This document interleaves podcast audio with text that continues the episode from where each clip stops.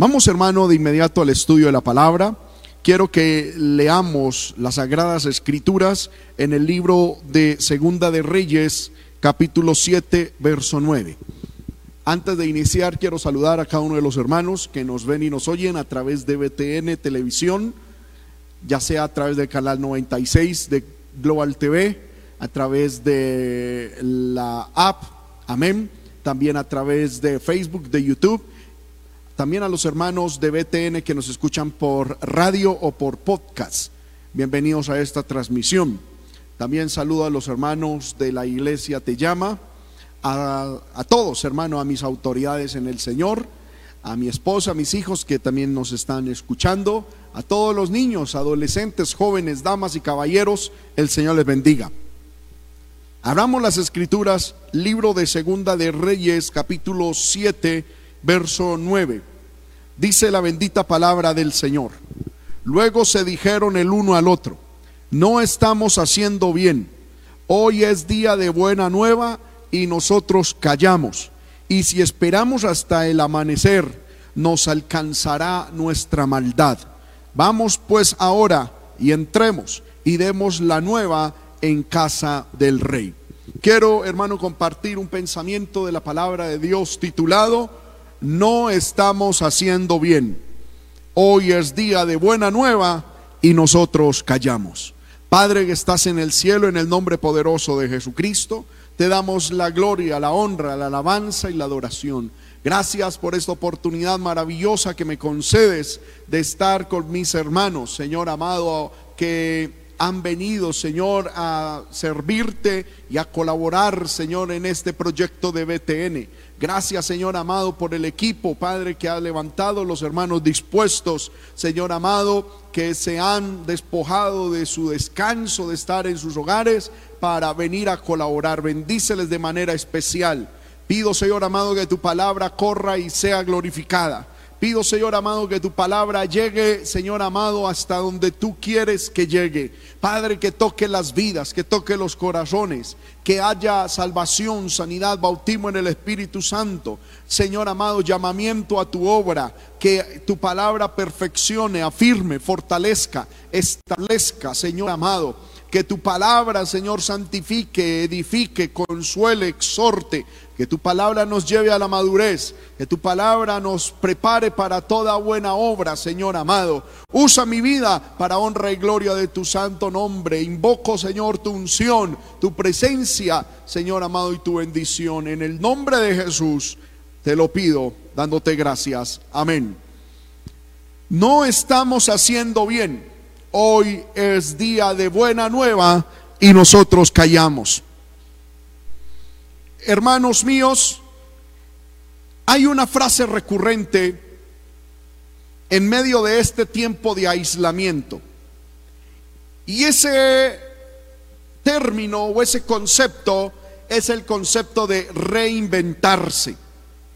Este término se oye en la radio, en programas de televisión, se lee en revistas y libros. Se escucha ser pronunciado en entrevistas realizadas a diversas personas, desde deportistas hasta economistas, políticos, y recientemente lo he escuchado aún en sermones de pastores y ministros del Señor. Es un término muy popular. Hoy en día todo el mundo habla de reinventarse. Pero ¿qué es reinventarse? el conocido doctor Mario Alonso Puig, quien es médico español, especialista en cirugía general y del aparato digestivo y quien ha ejercido esta actividad quirúrgica durante 26 años, define reinventarse como, y dice lo siguiente, abro comillas, reinventarse no significa cambiar quién se es sino cambiar la forma de ser y de estar en el mundo. Para ello, uno ha de salir de su zona de confort, de su ámbito conocido y familiar. Me llama la atención que nuestra hermana María José en la reflexión que nos compartía nos invitaba a eso, salir de la comodidad para servir al Señor.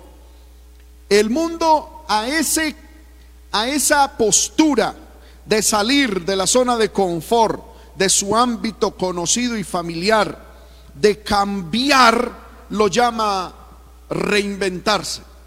El concepto bíblico para este, o el término bíblico para este concepto es renovación. Varios textos en la Biblia se nos muestra este concepto. Romanos capítulo 12, verso 2 dice, no os conforméis a este siglo, sino transformaos por medio de la renovación de vuestro entendimiento, para que comprobéis cuál sea la buena voluntad de Dios, agradable y perfecta. El apóstol habla de renovación de vuestro entendimiento. Efesios capítulo 4, verso 3. Sigue diciendo el apóstol, renovaos en el espíritu de vuestra mente. Colosenses capítulo 3, verso 10, se lee como sigue, revestido del nuevo, el cual conforme a la imagen del que lo creó, se va renovando hasta el conocimiento pleno. Tito 3:5. La escritura nos muestra que Cristo nos salvó, no por obras de justicia que nosotros hubiéramos hecho, sino por su misericordia, por el lavamiento de la regeneración y la renovación en el Espíritu Santo. Varias cosas quiero resaltar acá. Es que somos renovados o debemos ser renovados en nuestro entendimiento. ¿Cómo? Según Romanos 12.2, no conformándonos a este siglo. Según Efesios 4:23, debemos renovarnos en, en, el espíritu de nuestra mente. Bendito sea el nombre del Señor. Colosenses 3:10, como ya lo leímos, tenemos que renovarnos conforme a la imagen de Cristo hasta que le conozcamos plenamente. Y Tito 3:5 nos muestra de que la renovación es por y en el Espíritu Santo. Me gusta eso. La renovación es por y en el Espíritu Santo. Ambos conceptos, tanto el reinventarse como el renovarse, son semejantes en cuanto al fin que se quiere lograr, pero difieren mucho en su proceso. La reinvención la realiza el ser humano, la renovación la realiza el Espíritu Santo. La reinvención es el resultado del esfuerzo humano. La renovación es el fruto del Espíritu de Dios. La reinvención tiene como enfoque propósitos humanos y personales. La renovación tiene como enfoque la realización del propósito de Dios. La reinvención solo atañe el cambio de conductas externas. La renovación modifica estructuras internas. La reinvención secular responde a situaciones temporales y efímeras. La renovación espiritual mira lo eterno y lo espiritual. La reinvención humana. En la reinvención humana la gloria es del hombre por cuanto es el resultado de su propio esfuerzo. Mientras que la renovación espiritual, la gloria es de Dios porque Él es el que la ejecuta. Utilizando, hermano, entonces este concepto, podemos decir que la reinvención en el cristiano y en la iglesia es necesaria y urgente y es el proceso de renovación que el Espíritu Santo quiere realizar en su pueblo para que en medio de la crisis y situación actual podamos entender y cumplir con el propósito de Dios. Amén. No estamos en contra de la del reinventarse. Solo que tenemos que decir que esto de reinventarse tiene que ser el fruto o la acción del Espíritu Santo. Mientras el mundo enseña que tú y yo lo debemos hacer, la Biblia nos enseña que debe ser el Espíritu de Dios el que lo ejecute en nuestra vida. Y como iglesia, hermano, y como cristianos, esa reinvención es necesaria y urgente. Necesitamos ser reinventados como iglesia. Necesitamos reinventarnos como cristianos. Es necesario y urgente. Pero esa reinvención debe ser la renovación que el Espíritu Santo realice en su pueblo. Para que así, en medio de esta actual crisis, podamos entender y cumplir con el propósito de Dios. Como iglesia, hermanos míos, debemos orar por esa renovación, por es, para que el Espíritu Santo nos reinvente. Como iglesia debemos orar y debemos permitir que el Espíritu Santo, vuelvo y repite, y repito, nos reinvente, nos renueva, nos rehaga para que el propósito de Dios en este presente se lleve a cabo. Gloria al Señor. En medio de las crisis humanas, hermanos míos, la iglesia siempre ha cumplido con los propósitos de Dios, porque ha permitido al Espíritu de Dios renovarla, porque ha permitido al Espíritu de Dios reinventarla. Aquí quiero aclarar algo. Nosotros, como personas, como seres humanos, no estamos llamados a renovar la iglesia. No estamos llamados a reinventar la iglesia, porque la iglesia no es nuestra. La iglesia le pertenece a Dios. Cristo la compró a precio de sangre en la cruz del Calvario. Lo que tenemos que hacer, como dije ahorita, es orar para que Dios nos renueve, orar para que Dios nos reinvente, orar para que el Señor hermano, así como ha hecho a la iglesia una iglesia fiel, cumplidora, en otros momentos de la historia, en este tiempo en el que estamos, nosotros sigamos siendo una iglesia que le sea fiel a Dios y que cumpla con el mandato de Dios. En medio de esta crisis, hermano, que atravesamos, Dios desea reinventar a su pueblo. Vuelvo y repito, Dios desea reinventar a su pueblo. ¿Por qué Dios desea reinventar a su pueblo? ¿Y por qué nosotros necesitamos que Dios nos reinvente? Primero, porque el propósito de Dios no cambia. Dios no ha cambiado sus propósitos. El propósito de Dios es eterno.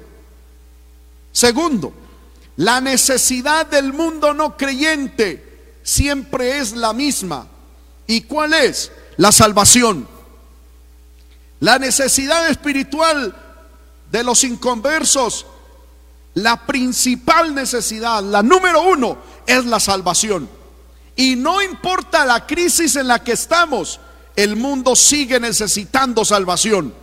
Por lo tanto, Dios quiere y desea reinventar la iglesia para que en medio de la crisis, para que en medio de la conformación actual que tiene el mundo, el propósito de Dios, el cual nunca ha cambiado, siga presente en el mundo. Segundo, para que las necesidades de salvación que la gente sin Dios tienen sean satisfechas. Tercero, ¿para qué Dios desea reinventar la iglesia? Porque el mandato de Dios a la iglesia no ha cambiado, hermanos míos ni tiene excepciones, ni de personas, ni de tiempo. Esa, ese mandato, esa gran comisión, id y predicad el Evangelio, no tiene excepciones. La Biblia no dice, id y predicad el Evangelio cuando no haya pandemia. Id y predicad el Evangelio cuando todo en el mundo ande bien. Id y predicad el Evangelio cuando os sintáis bien. La Biblia no dice, id y predicad el Evangelio cuando las cosas se os den. No, el mandato es atemporal. El mandato es sin excepciones. El mandato es urgente. Por eso Dios desea y nosotros necesitamos que Dios nos reinvente. Otra causa o razón por la cual Dios desea reinventar a su pueblo o renovarlo es porque la función de la iglesia no está sujeta a cambios externos ni a crisis humanas. La iglesia no debe ser influenciada por los problemas externos. Hemos sido llamados a ser sal y luz. Y estos dos elementos, tanto la sal como la luz, siguen cumpliendo su función, siguen cumpliendo su labor a pesar de las circunstancias externas. Usted tome una libra de sal. No importa si está en bendición o en guerra, la sal sigue siendo sal. No importa si es noche o día, la sal sigue siendo sal. Y eso es lo que usted y yo como cristianos debemos entender. Que como iglesia no estamos sujetos a cambios externos ni a crisis humanitarias. Somos sal, somos luz. Y no importa, hermano, lo que suceda, debemos cumplir con esto. Hay un mensaje, pueblo de Dios, que el mundo tiene que oír. Unas buenas nuevas que como iglesia debemos entregar. Un recado que Dios desea se le dé al mundo. Ahora, las crisis son oportunidades para que la iglesia trabaje reinventada por Dios. Yo no estoy haciendo un llamado a que alguien reinvente la iglesia. Esto tiene que venir del mismo cielo. Dios debe reinventarnos. Y quiero decir que las crisis son oportunidades perfectas para que la iglesia trabaje reinventada por Dios. Los problemas son puertas abiertas para que la iglesia salga a predicar salga a predicar y entre con nuevas almas para el reino de los cielos. Esos son los problemas o puertas que se abren a la iglesia. Cada problema es una puerta. Usted ve que la puerta sirve para entrar y para salir. Y los problemas son puertas mediante los cuales la iglesia puede salir a predicar, pero luego entrar, aleluya, con almas nuevas para el reino de los cielos. Hermanos míos, hoy más que nunca Dios desea reinventar la iglesia. Hoy más que nunca, como iglesia, debemos orar y desear ser reinventados. Y hoy más que nunca, el mundo pide una iglesia reinventada por Dios una iglesia renovada por el Espíritu Santo, ministerios de impacto, ministerios que respondan a las necesidades de la crisis actual, ministerios que traigan respuesta, que traigan y que acerquen el reino de Dios a este mundo. Con la ayuda de Dios estudiemos una crisis que la Biblia nos habla y la reinvención que Dios realizó en unas personas para traer salvación. Bendito sea el nombre del Señor. Vamos al libro de Segunda de Reyes, capítulo 6, versículo 24. Empezaremos a estudiar la crisis que la Biblia describe. Segunda de Reyes, capítulo 6, versículo 24. Después de esto, aconteció que Benadad, rey de Siria, reunió todo su ejército y sitió a Samaria. Quiero presentar la crisis que vivía el pueblo de Israel. Esta era una crisis producto de un sitio, de que el ejército sirio subió y sitió a Samaria, que era la capital de Israel. ¿Qué es sitiar? La palabra sitiar viene del el término hebreo sur, que significa asediar. O sea, nos habla de una estrategia militar agresiva con el objetivo de acorralar, escucha esto, y encerrar una nación o ciudad. O sea, cuando habla de sitiar, se refiere a lo que sucede cuando colocamos un objeto dentro de una bolsa. El ejército sirio había sitiado a Samaria, lo había asediado, lo había cercado, lo había acorralado.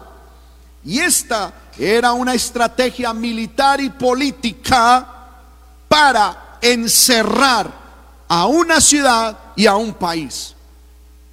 Entendiendo las, las consiguientes consecuencias que esto traería. Porque encerrar, sitiar, acorralar a una persona, a una ciudad o a una nación es debilitarla de adentro hacia afuera. ¿Quién hizo esto? La Biblia dice que lo hizo Benadad, rey de Siria, y todo su ejército. ¿Qué consecuencias trajo? La Biblia nos habla en el segundo libro de Reyes, capítulo 6, versículos 25 al 31. Se nos describe las repercusiones que este sitio, que este este asedio militar trajo sobre Israel. Dice la Biblia. Me voy a permitir leer desde el verso 25 al 31.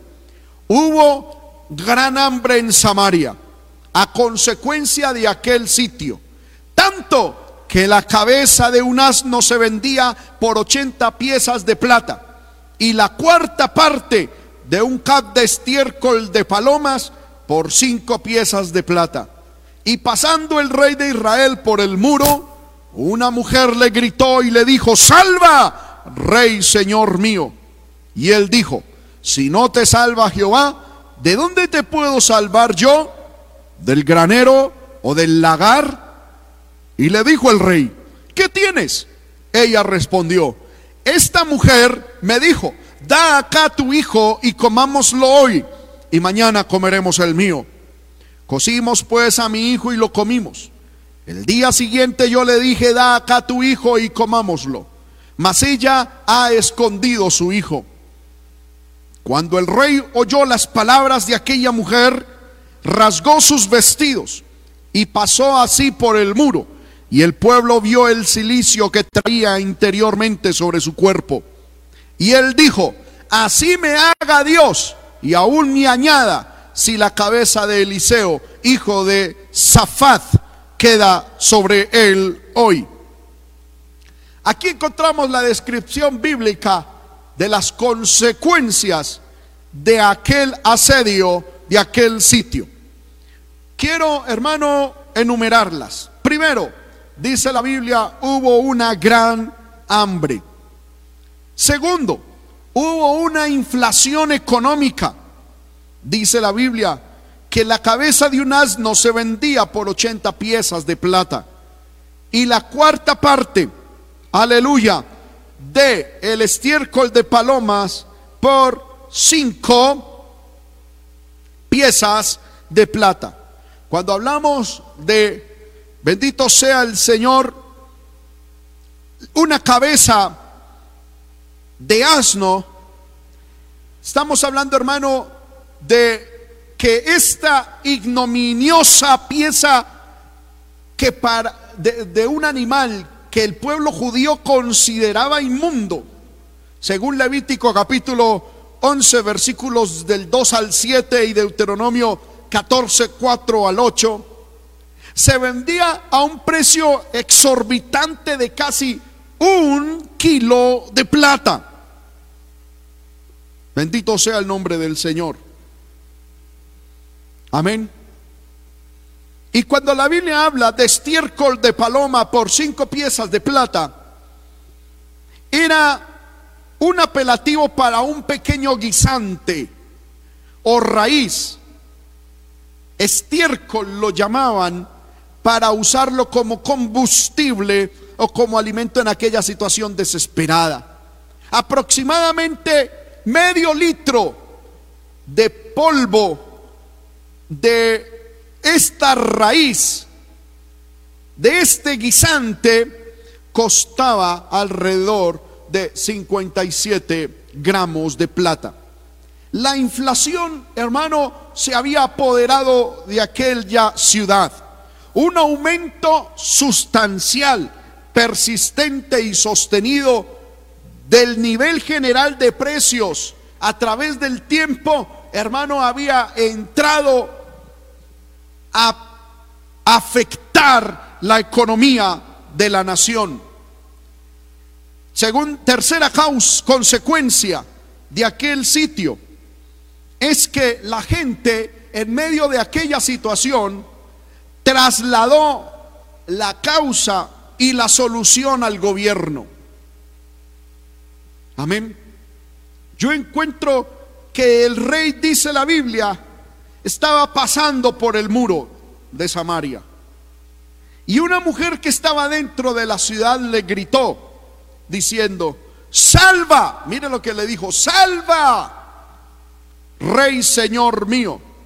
Y él dijo, si no te salva Jehová, ¿de dónde te puedo salvar yo? Una consecuencia tremenda de esta situación es que el pueblo empezó a ver al gobierno como su sostén, como el que le proveía, como el que hacía o el que le iba a traer solución en medio de la crisis. Y la, y la pregunta, hermano, de este rey es bastante significativa. ¿De dónde te puedo salvar yo? Amén. Otra consecuencia es que se presentó canibalismo, salvajismo y crueldad en medio de la situación.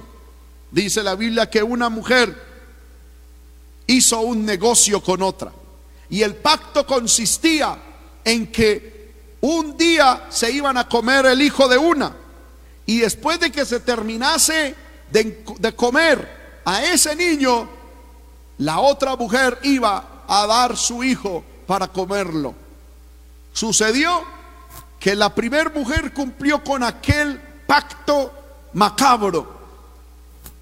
Aleluya. Cocinaron a su hijo, se lo comieron. Pero la otra mujer impulsada por sus instintos maternales, protegió, cuidó y escondió a su hijo. Esto nos habla, hermano, de que el pueblo cayó en un canibalismo terrible, en un salvajismo impresionante, en una crueldad animal. Cuando el rey, dice la Biblia, versículo 30, oyó aquel relato, se rasgó los vestidos. Amén. Y pasó así por el muro. Esta era una señal de duelo, de dolor, de angustia, de profunda tristeza. Y dice, y el pueblo vio el silicio que traía interiormente sobre su cuerpo. Esto nos habla de que el rey estaba expresando la impotencia gubernamental, la incapacidad de hacer algo por los suyos. Amén. El silicio era un tejido burdo de cabello de cabra que se llevaba en señal de duelo. Aleluya. Pero me llama la atención que este rey no cargaba sobre sí este silicio como señal de verdadera humillación delante de Dios por sus pecados o los de la nación. Amén. Sino que los llevaba como símbolo de ira. Miremos el siguiente punto. Él dijo, el rey dijo, así me haga Dios y aún me añada si la cabeza de Eliseo, hijo de Safat, queda sobre él hoy. Y es que encontramos otra consecuencia de este sitio. Es que se le trastornó el juicio al rey. Bendito Señor, el rey Jorán. Eliseo fue juzgado por el rey. Eliseo, que era el profeta de Dios, fue juzgado por el rey Jorán como el causante de la crisis y fue sentenciado a morir.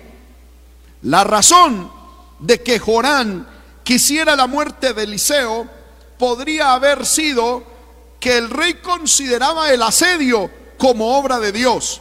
Lo vamos a ver más adelante. De modo que el rey suponía que el representante del Señor, el profeta, es decir, Eliseo, con quien estaban en conflicto los reyes de Israel, estaba involucrado en ello. Oh, otra razón por la cual el rey Jorán quería la muerte de Eliseo es que el rey recordó que Elías había puesto fin al hambre. Oh, Jorán creyó que la clemencia de Eliseo hacia el ejército de Siria, según Segunda de Reyes, capítulo 6, versículo 22, había de alguna forma añadido a la intensidad del presente asedio. ¿A qué me refiero con esto? Recordemos, hermano, de que Eliseo, mediante el poder de Dios, cegó en una primera instancia los ojos de todos los sirios. Y cuando el rey los capturó, versículo 22, versículo 21, el rey le dijo a Eliseo, los mataré. Y Eliseo dijo, ¿matarás tú a los que tomaste cautivos con tu espada y con tu arco? Pon delante de ellos pan y agua para que coman y beban y vuelvan a sus señores. Entonces se les preparó una gran comida y cuando hubieron comido y bebido los envió y ellos se volvieron a su Señor.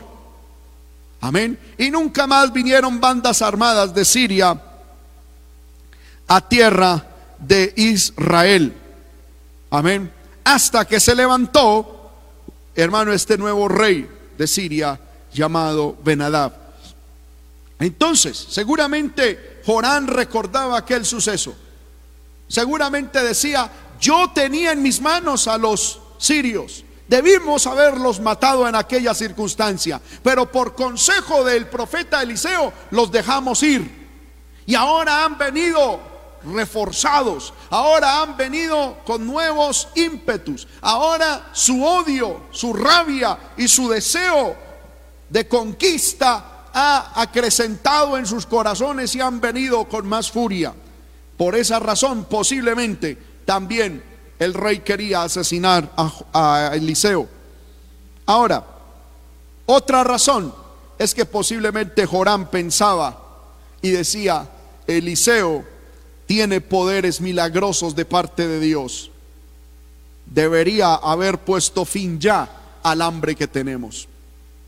Todas estas razones, alguna o todas, seguramente, hermano, estaban en la en la mente del rey Jorán.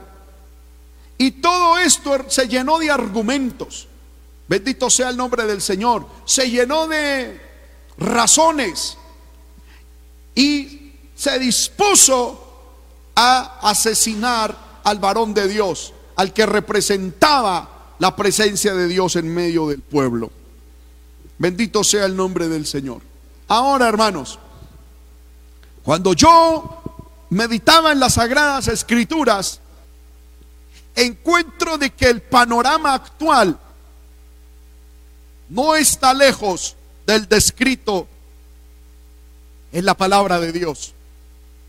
Que el presente no está muy diferente del pasado que vivió Israel.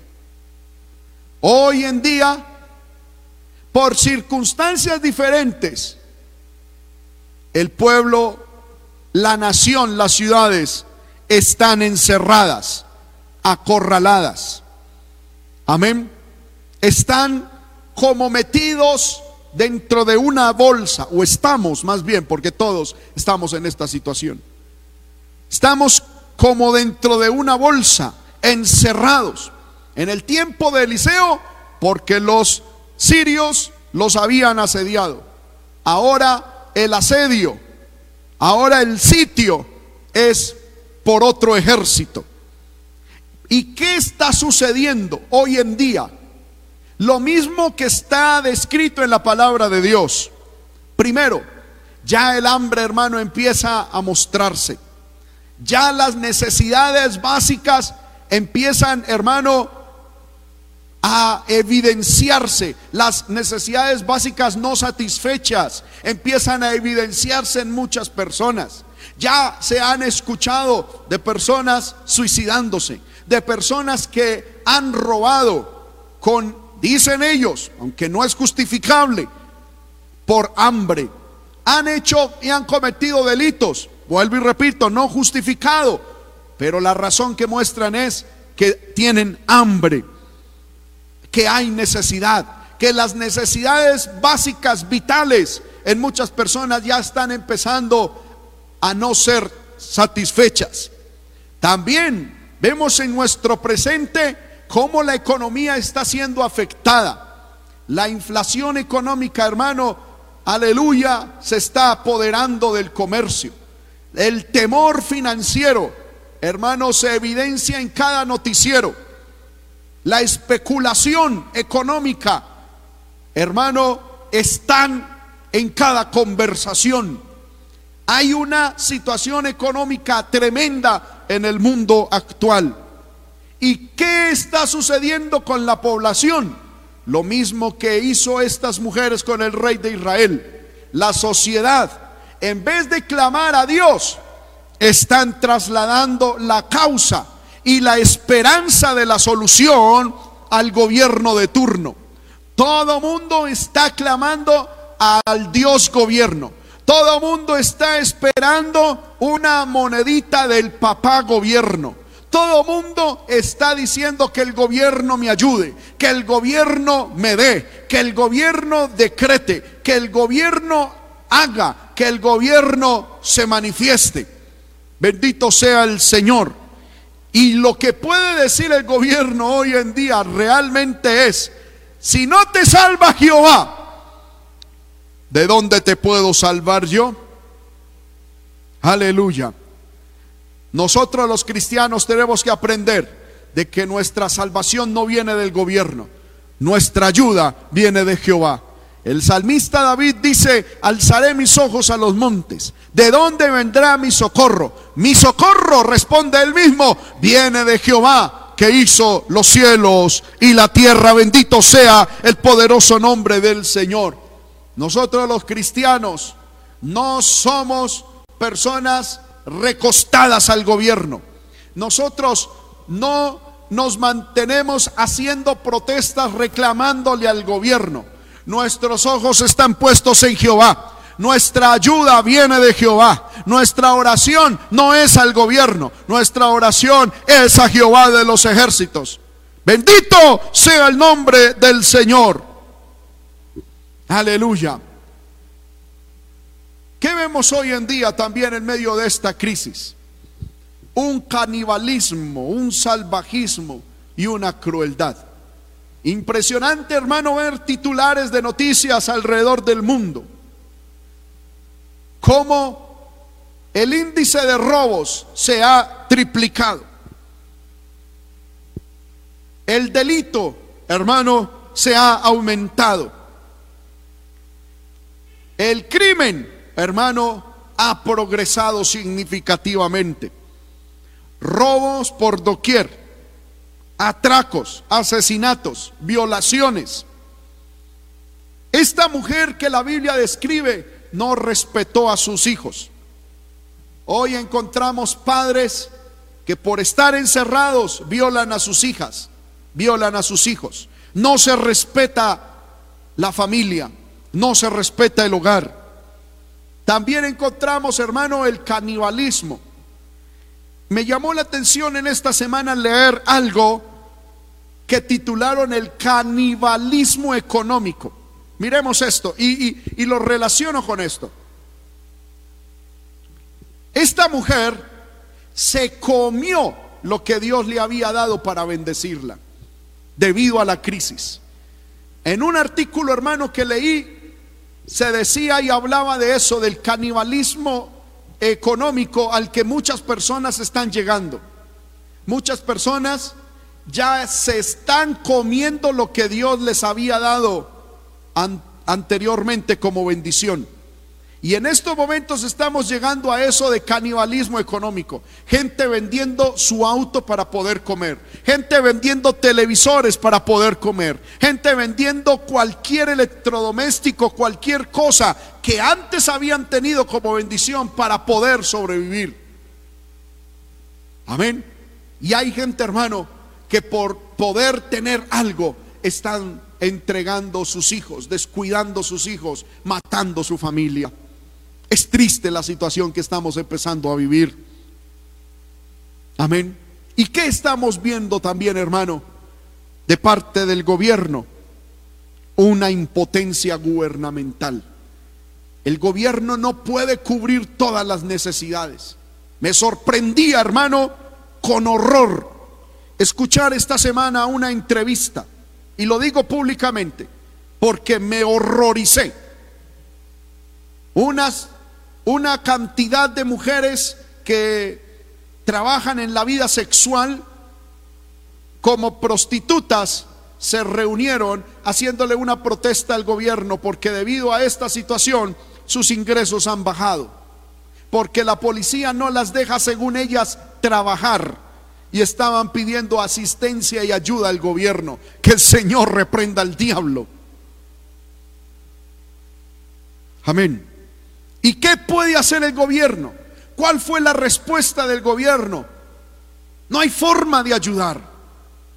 No hay forma. Me llama la atención, hermano, en nuestra nación. Y lo compartía en estos días con algún hermano de aquí a la iglesia, con algunos hermanos. Nuestra nación en tiempo de crisis se ha endeudado tres veces la deuda externa de nuestra nación ha crecido tres veces. Ese estudio lo hice yo la semana pasada. Encontrando con, hermano, con sorpresa, que si en estos momentos se nos exigiese pagar a cada colombiano la deuda externa, a los 50 y algo de millones de habitantes de esta nación, nos tocaría contribuir con 4.500 dólares para poder suplir la deuda externa. Eso, bajito, bajito, son 18 millones de pesos. Si en estos momentos se nos pidiese cancelar esa deuda que tiene Colombia, a cada habitante de esta nación le tocaría poner aproximadamente 18 millones de pesos. Se está hablando de que a causa de la inmensa deuda nacional, Colombia ya está perdiendo soberanía. Ya los colombianos ni siquiera podemos decir somos soberanos de nuestros recursos. No somos soberanos ni dueños de las riquezas que tiene nuestro suelo y nuestro subsuelo o las riquezas marítimas. ¿Todo por qué? Porque el mundo y la, y la sociedad ha puesto sus ojos y ha puesto sus oraciones en el gobierno en vez de volverse a Dios, en vez de volverse al Señor. ¿Y qué es lo más triste? Que hoy en día, hermano, se ha perdido el juicio, se ha perdido, amén, eh, eh, el contacto con la realidad, con la verdadera realidad. Y ya se están levantando voces de gente impía, de gente atea, de gente contraria a Dios, de gente hermano humanista.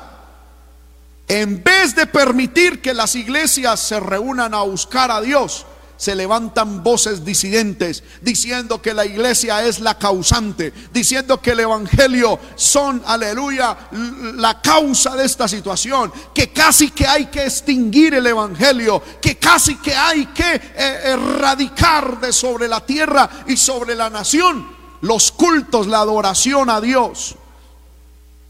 Se permite las reuniones por fuera, se permite las reuniones por todo lugar, se abre cuanto antes, hermano, cuanto comercio se pueda y aún hasta lugares de antro. Porque a mí me llama la atención, hermano, que en estos días, juntamente con mi esposa, en esta ciudad yo vi antros, bares abiertos, lugares donde la gente estaba tomando y bailando. Desde afuera se veía. Y yo decía, vaya, haga uno eso como iglesia, abra el templo. Le cae la policía, la SIGIN, el ejército, la fiscalía, la CIA. Amén. Y se vuelve esto un, un escándalo intergaláctico. ¿Y por qué si permiten tal cosa? Es que, hermano, en medio de estas crisis, el juicio se ha trastornado. Amén. El contacto con la realidad se ha perdido. Y en medio de ese mundo estamos usted y yo. Es en este panorama donde nos tocó ser cristianos. En medio de esta circunstancia donde Dios espera que sigamos siendo pueblo de Él, iglesia de Él. Escuche bien, y es en medio de esta situación donde la comisión id y predicad el Evangelio sigue vigente, sigue real, sigue siendo, hermano, una orden para nosotros. Vuelvo y repito, ¿por qué la orden sigue siendo esa? Porque el propósito de Dios no cambia, porque es la necesidad espiritual número uno del mundo no creyente, porque es un mandato invariable y porque es la función de la iglesia. Ahora, en medio del tiempo de Eliseo, ¿qué sucedió? ¿Cómo Dios trajo salvación? ¿Cuál fue el proceso de salvación que Dios, hermano, entregó a Israel? Libro de Segunda de Reyes, capítulo, aleluya, 7, versículo 3. Aleluya. Segunda de Reyes, capítulo 7, verso 3. Había en la entrada de la puerta de esa ciudad cuatro hombres leprosos, los cuales dijeron el uno al otro, ¿para qué estamos aquí hasta que muramos? Si tratáremos de entrar en la ciudad por el hambre que hay en la ciudad, moriremos en ella. Y si nos quedamos aquí, también moriremos. Vamos pues ahora y pasemos al campamento de los sirios. Si ellos nos dieren la vida, viviremos.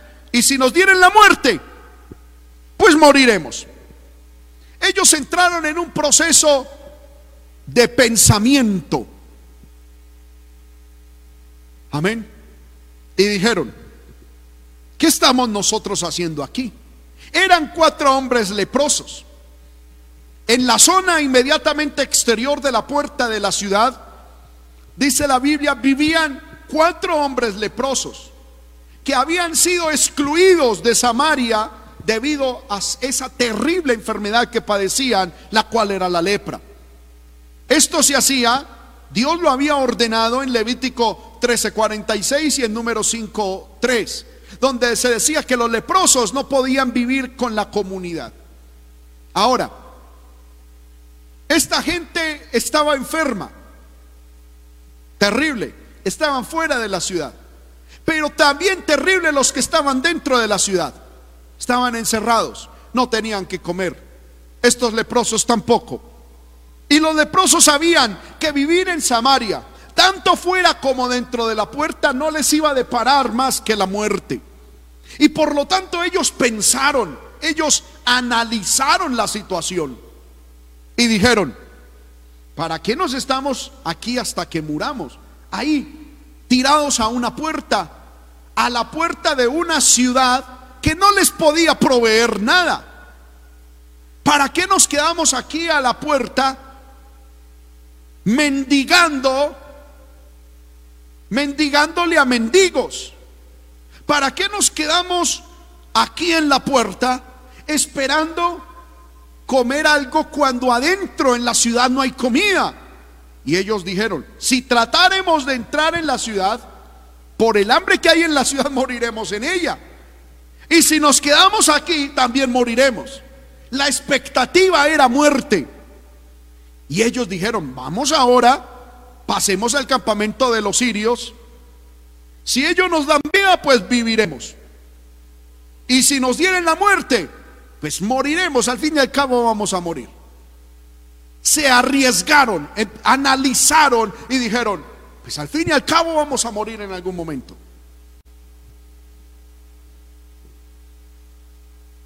Amén.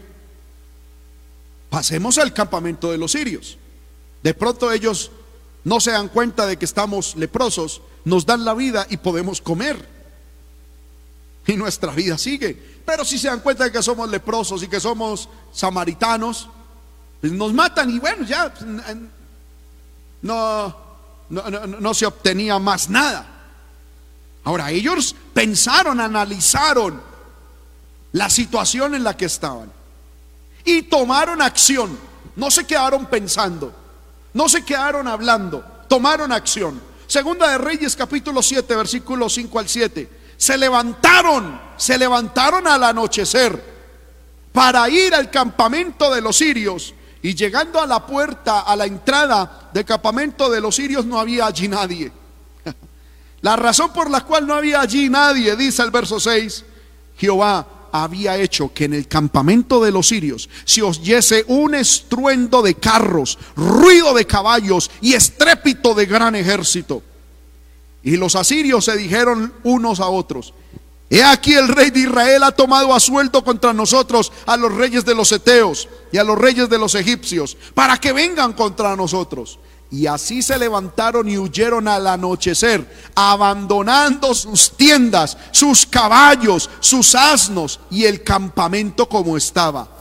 Y habían huido para salvar sus vidas.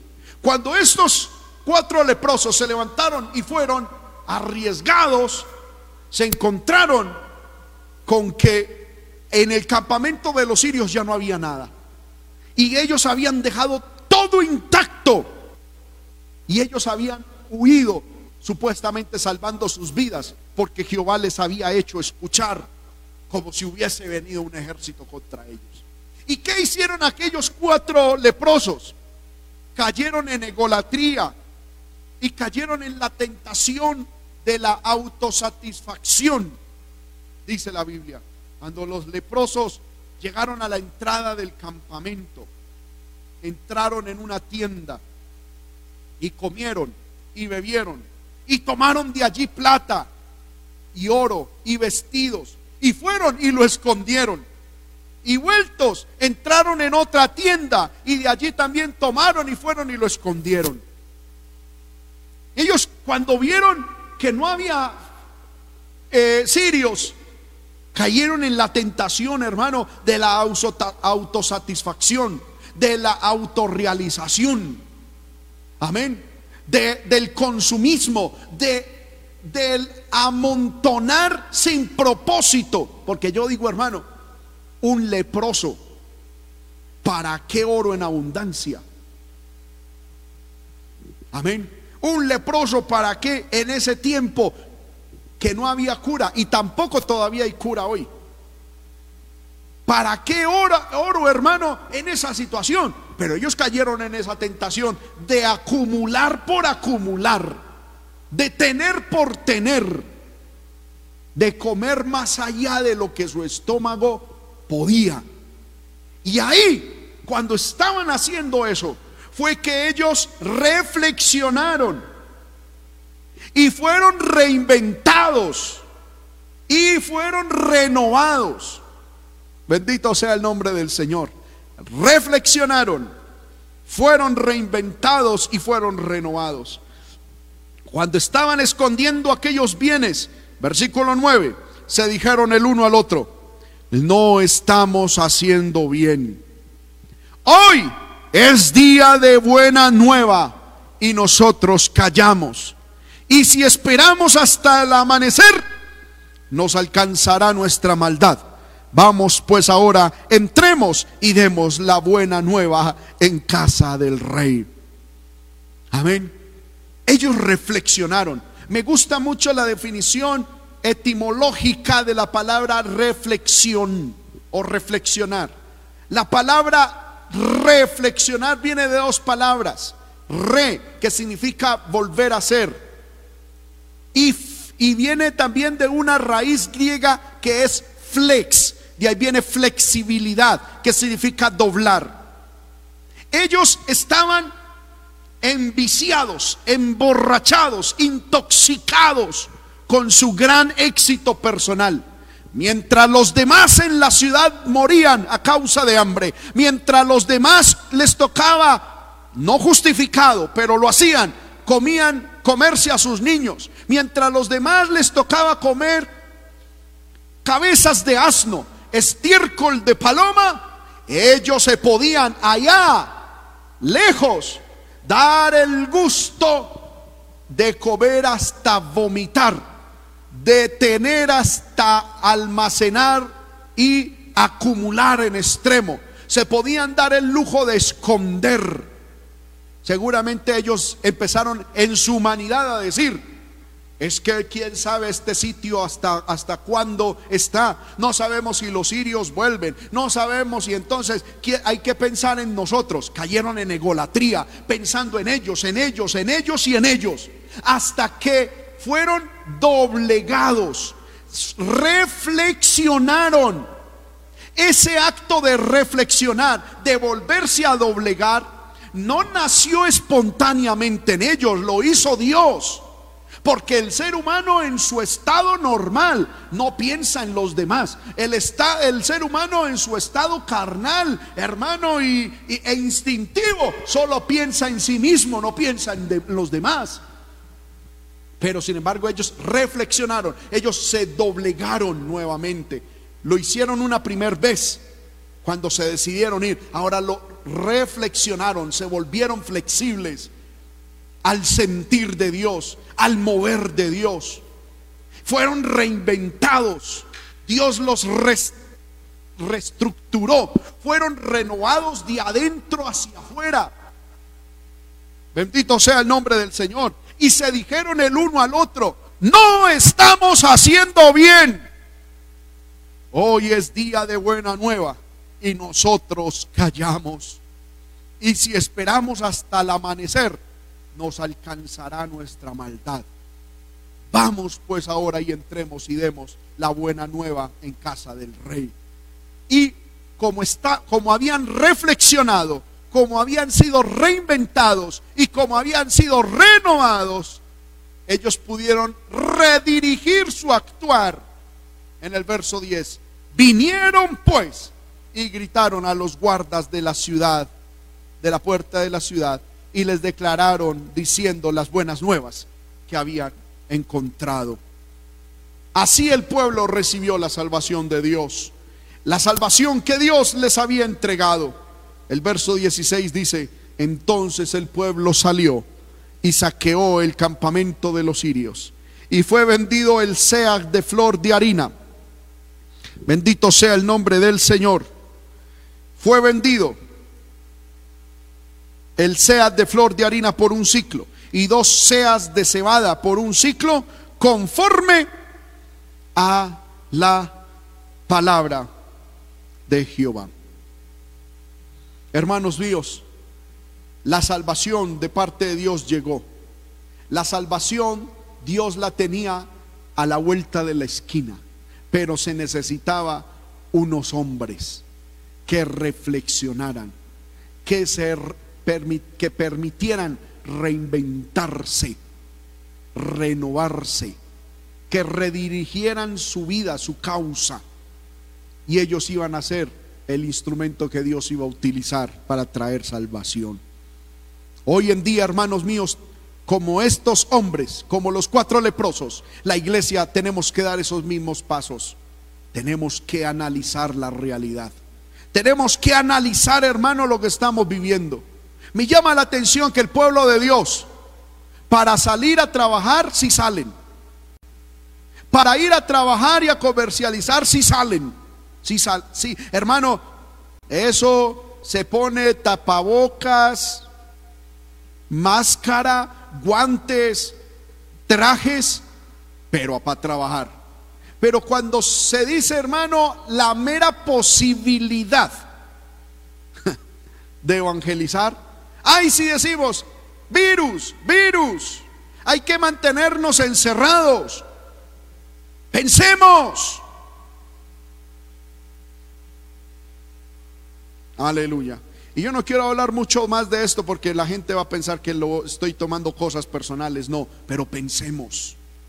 Así como podemos hacer muchas cosas por nosotros, ¿por qué no podemos servir al Señor? Yo no estoy haciendo un llamado a la desobediencia civil. Lo que estoy diciendo es que, hermano, tenemos que permitir que Dios nos reinvente. Y esta gente tomó acción, se levantaron.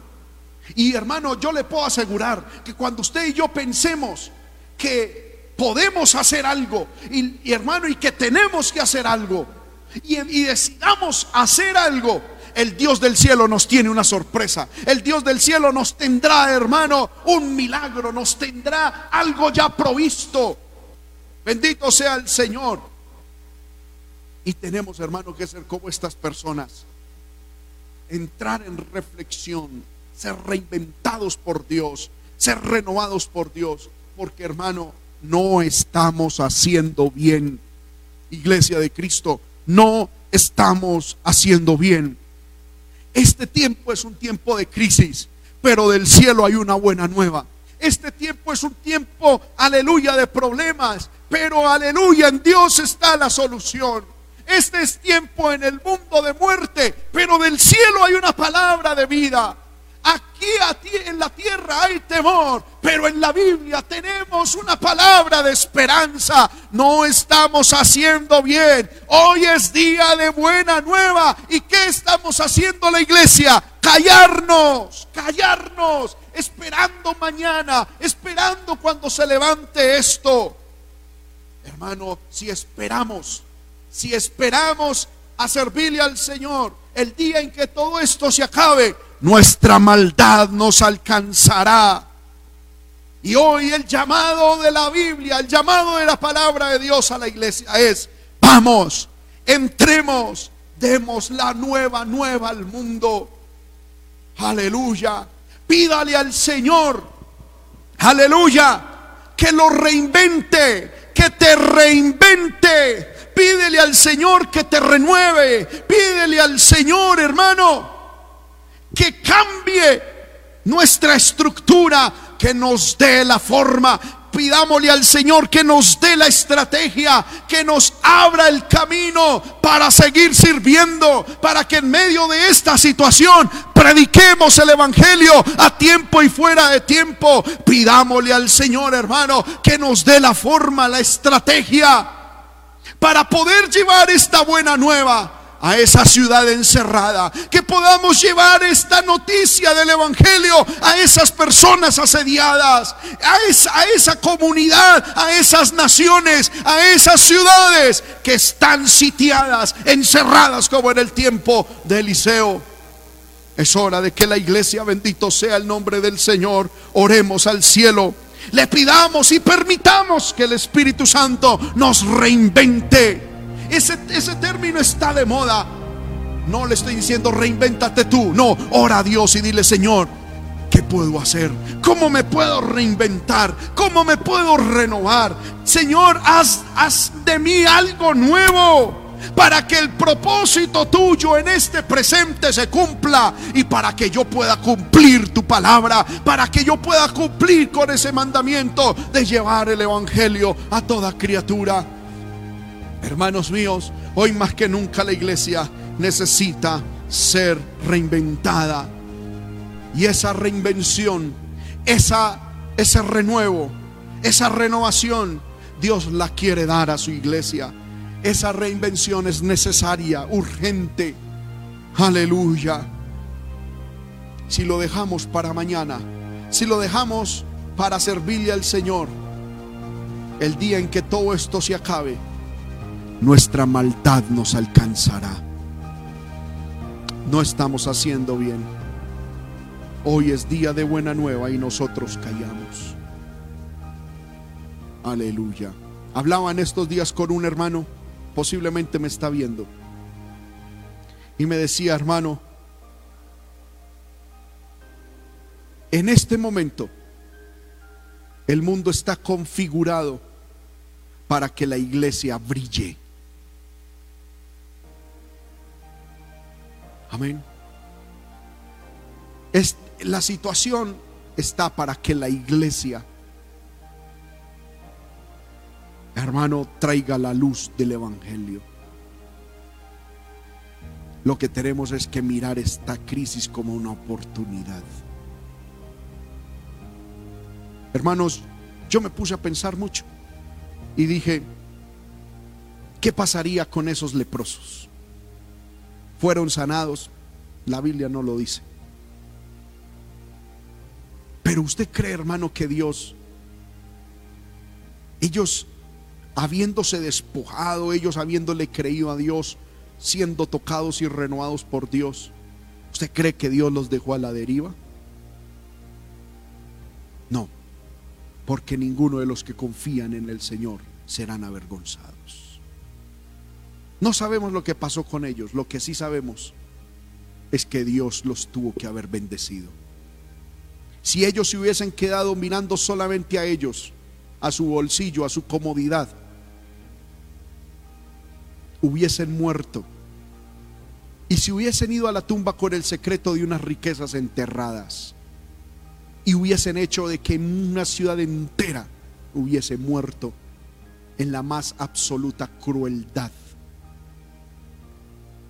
Pero ellos reflexionaron, se dejaron reinventar, se dejaron renovar por Dios y quedaron en la historia como unos leprosos que transmitieron vida. ¿Qué es un evangelista? Se dice que un evangelista es un pecador que guía a otros pecadores a la fuente de salvación. Es un mendigo que guía a otros mendigos al lugar del pan. Un evangelista es un ser humano que guía a otros seres humanos a Dios. Vamos a orar en esta hora. Vamos a pedirle al Señor que Dios nos renueve. Porque no estamos haciendo bien. Hoy es día de buena nueva y nosotros callamos. Padre que estás en el cielo.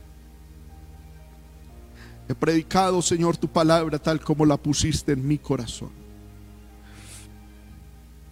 Señor, y como siempre te lo digo, te pido perdón por lo que humanamente pude haber fallado al exponer tu palabra. Te pido perdón por mis limitaciones, Señor. Pero yo pido, Señor, que lo que me permitiste exponer a tu iglesia tu Espíritu Santo lo utilice para renovarnos. La iglesia en el presente, Señor amado, está quieta, miedosa. La iglesia, Señor, estamos totalmente inactiva. Padre del cielo, así como abriste los ojos de Eliseo y de Guías y su hijo, su siervo, abre también nuestros ojos para que no solamente nos quedemos mirando el ejército que nos rodea, sino que tú estás con nosotros como poderoso gigante.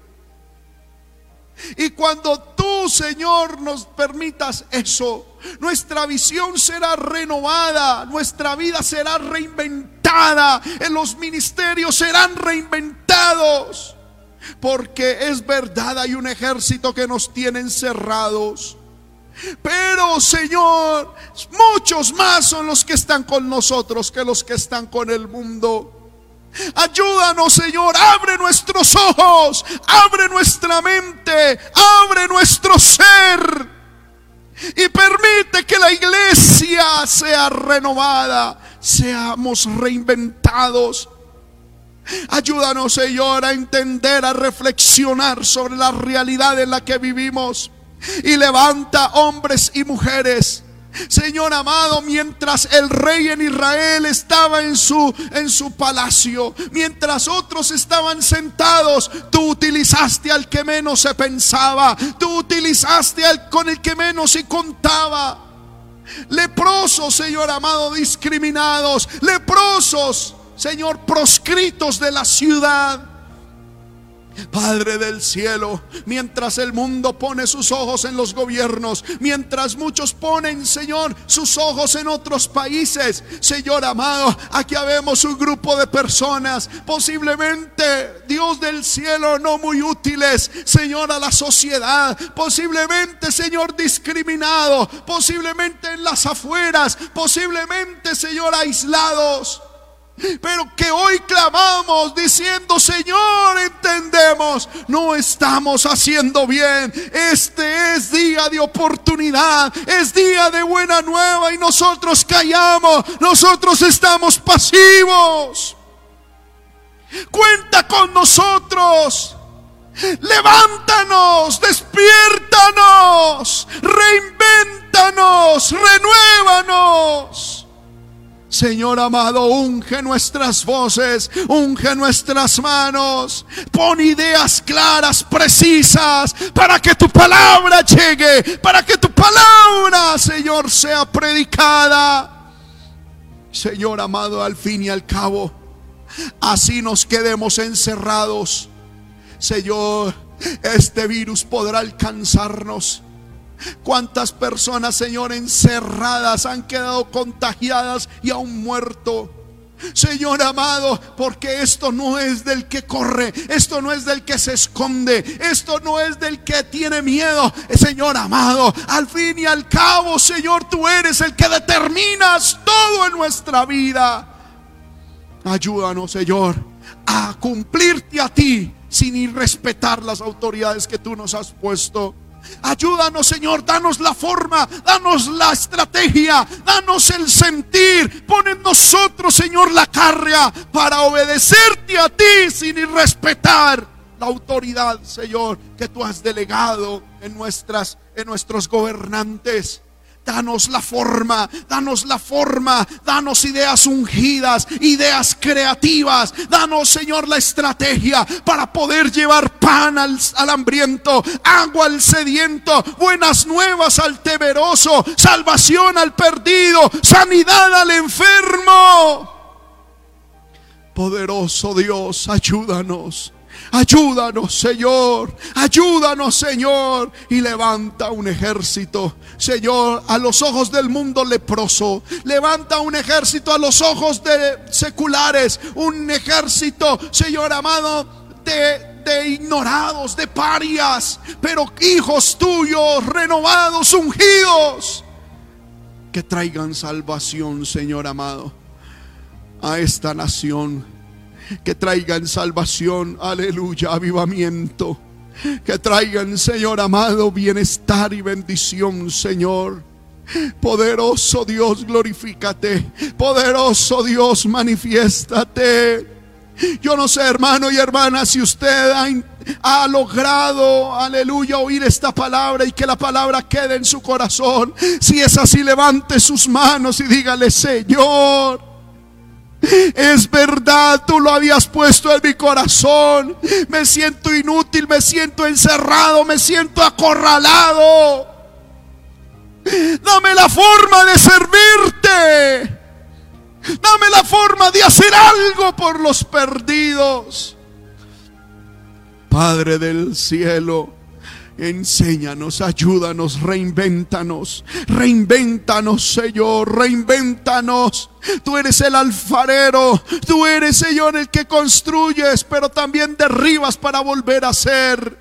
Reinventa tu iglesia, reinventa tus siervos, reinventa los ministerios.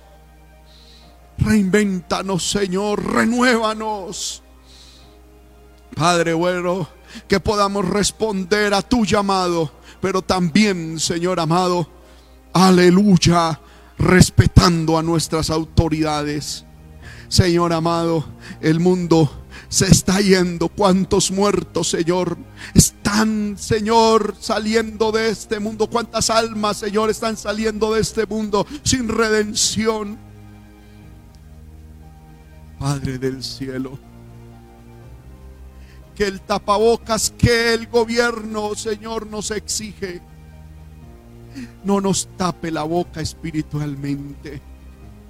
Señor amado, que el tapabocas que el gobierno, Señor, Padre bueno, nos impone. No nos tape, no nos cubra los labios espirituales para predicar la buena nueva, lo que tú estás haciendo y lo que tú quieres hacer. En el nombre de Jesús, en el nombre de Jesús, en el nombre de Jesús. Padre, despiértanos y ayúdanos. Eres tú el que pones el querer como el hacer por tu buena voluntad, mi rey. En el nombre de Cristo, en el nombre de Cristo, en el nombre de Cristo. Te lo pedimos y te damos gracias. Amén. Y amén. Gloria al nombre del Señor. Alabamos a Dios, hermano, por esta oportunidad maravillosa que Él nos da de poder escuchar su palabra. La invitación, hermano, es a que oremos, que el Señor nos renueve, que el Señor nos reinvente, nos reinvente. Amén. Para que cumpliéndole a Dios y cumpliendo amén, con las ordenanzas de nuestros gobernantes, hermano, el mundo encuentre la salvación en el Señor. Vamos a orar para terminar, hermano, este culto. Gloria al Señor, dándole gracias al Señor por estos recursos que el Señor nos ha dado. Amén, como son BTN, las transmisiones en Facebook, en YouTube. Gloria al Señor.